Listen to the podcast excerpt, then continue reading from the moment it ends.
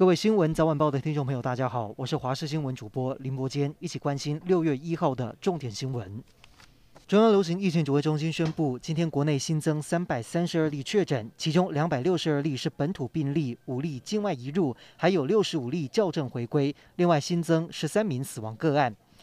双北仍是疫情的重灾区，新北市长侯友宜表示，疫情仍在高峰，而且新北市个案下降会比台北市慢两到三天，不能太乐观。为了管控人潮，板桥民享街市场因为没有做好防疫，被停业三天。至于台北市新增八十七例确诊，市长柯文哲认为，目前疫情陷入焦灼，虽然能控制，但在危险边缘。他希望把台北通手机 App 再精进，借助科技来防疫。政务委员唐凤正在着手规划疫苗施打预约系统。总统府发言人张敦涵今天表示，早上唐凤向蔡总统报告进度，就系统优化交换意见，目前正在测试当中，测试完成，疫苗到位就能够迅速上线使用。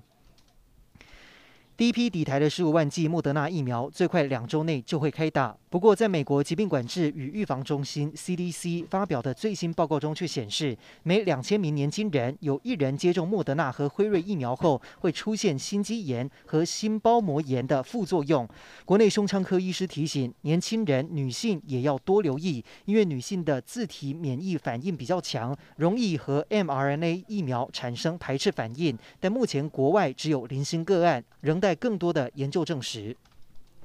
昨天，陈时中在记者会上说，国际疫苗厂都没有三期就通过紧急授权，这说法遭到专家质疑。陈时中今天赶快再补充解释，是因为在申请紧急授权的当下没有做三期试验，因为做完再申请时间要拉很长，而现在国产的进度还在进行二期试验，也还没有通过紧急授权，三期临床试验的计划也还没有提。国内专家就点出，如果只完成二期的疫苗，要销往欧美是不可能的，因为完成二期只看得出疫苗的抗体，看不出疫苗的保护力，也就是没有办法得知到底能够降低多少重症的机会。但这刚好是欧美国家审查的原则。专家点出，想要有机会得到欧美大国的认证，三四万人的临床试验只是敲门砖。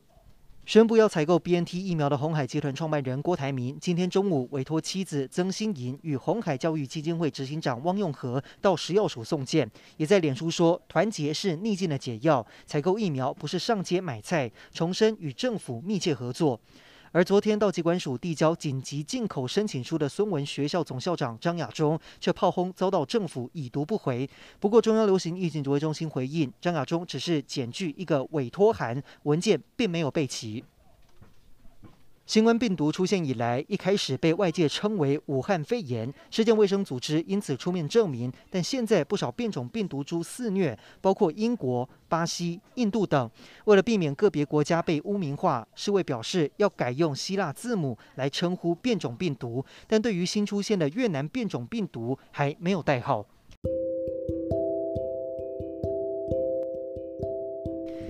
以上就是这一节的新闻内容，感谢您的收听，我们再会。